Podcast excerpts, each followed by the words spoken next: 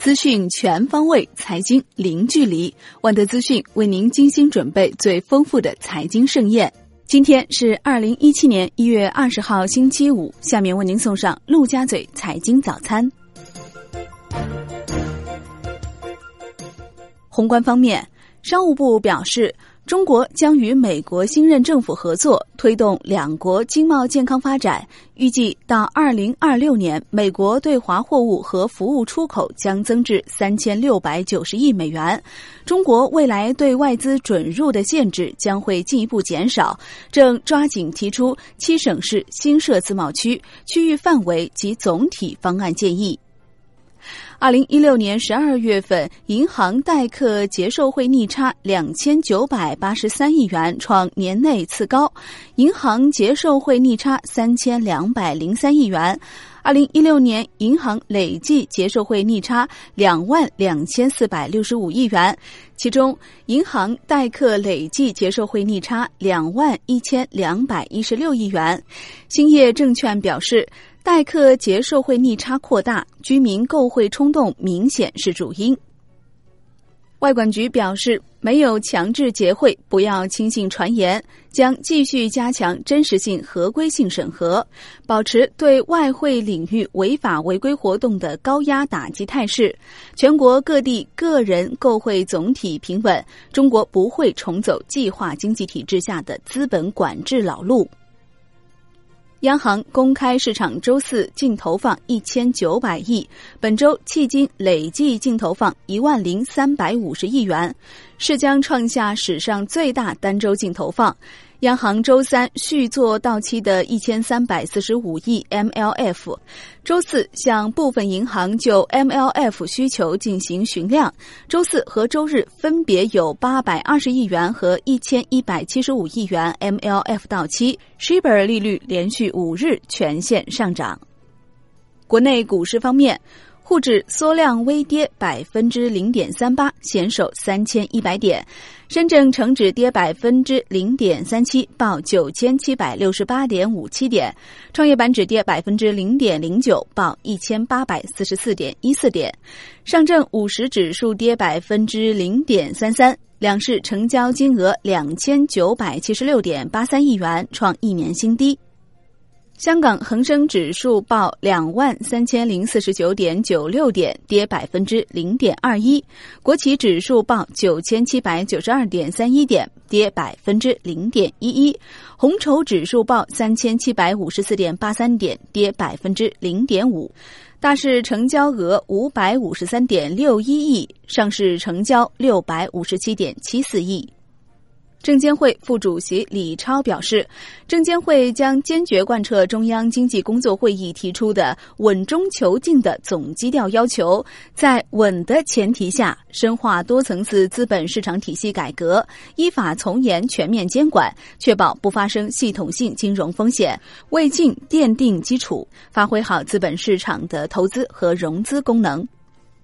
证监会副主席方新海表示，今年最大的风险在金融领域，中国决议采取更加适度中性的货币政策，经济正在经历改革，正在逐步完善。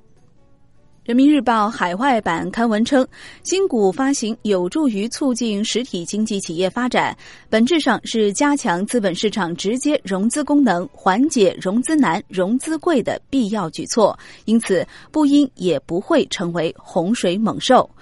金融时报刊文称，IPO 发行节奏对 A 股行情的影响不显著，长期看 IPO 融资有助企业业绩改善，支撑经济增长，是实体经济转型升级的重要推动力。证券时报报道，证监会副主席方星海在达沃斯有关于 IPO 的讲话，言下之意是要加快市场改革，而不是加速市场扩容。当前还不具备 IPO 大幅放开的市场条件，资本市场的改革还未完善，还需要很长的一段路要走。上海证券报报道，IPO 审核日趋严格。今年以来，共有二十九家企业闯关 IPO，其中被发审委拦下的有华光焊接、日丰电缆、华龙通讯、百合医疗等，上会被否率超过百分之十七，而去年全年这一比例还在百分之十以下。新疆经济报报道。证监会签署协议，新疆企业首发上市新三板挂牌将享受即报即审、审过即发绿色通道政策，也就是不降低标准的条件下，给予新疆企业上市、发行、挂牌优先支持。乐视网称，公司 CEO 贾跃亭就把股价做到一百元言论向投资者致歉，股票一月二十号复牌。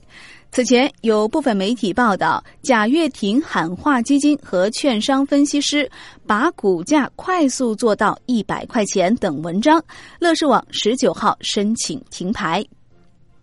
金融方面，比特币交易平台币行火币网正式发布关于杠杆业务调整的通知，称应监管机构要求，公司做出相应整改，停止杠杆融资融币业务。楼市方面，深圳市发布《商品住房和商务公寓预限售价格管理操作细则》，称，拟申请预售项目属首次申请预售的，其户型申报均价不得明显高于周边同类同户型在售项目的销售均价。周边无同类在售项目参考的，可参照周边同类二手房价格。产业方面。发改委发布石油发展和天然气发展“十三五”规划，到二零二零年，国内石油产量达到两亿吨以上，国内天然气综合保供能力达到三千六百亿立方米，放开非居民用气价格，进一步完善居民用气定价机制。商品方面，港交所总裁李小加表示。正等待相关批准，在前海营运现货大宗商品交易平台。目前，交易平台的资讯技术系统已大致完成，并已展开内部测试。外汇方面，在岸人民币对美元十六点三十分收跌四百一十八个基点，报六点八七六零，完全回吐周三涨幅。人民币对美元中间价调贬四十三个基点，报六点八五六八。今天的陆家嘴财经早餐就是这些，感谢您的收听，欢迎大家关注万德资讯的微信公众号，您可以用更少的时间了解更精华的资讯。我们明天同一时间再见喽。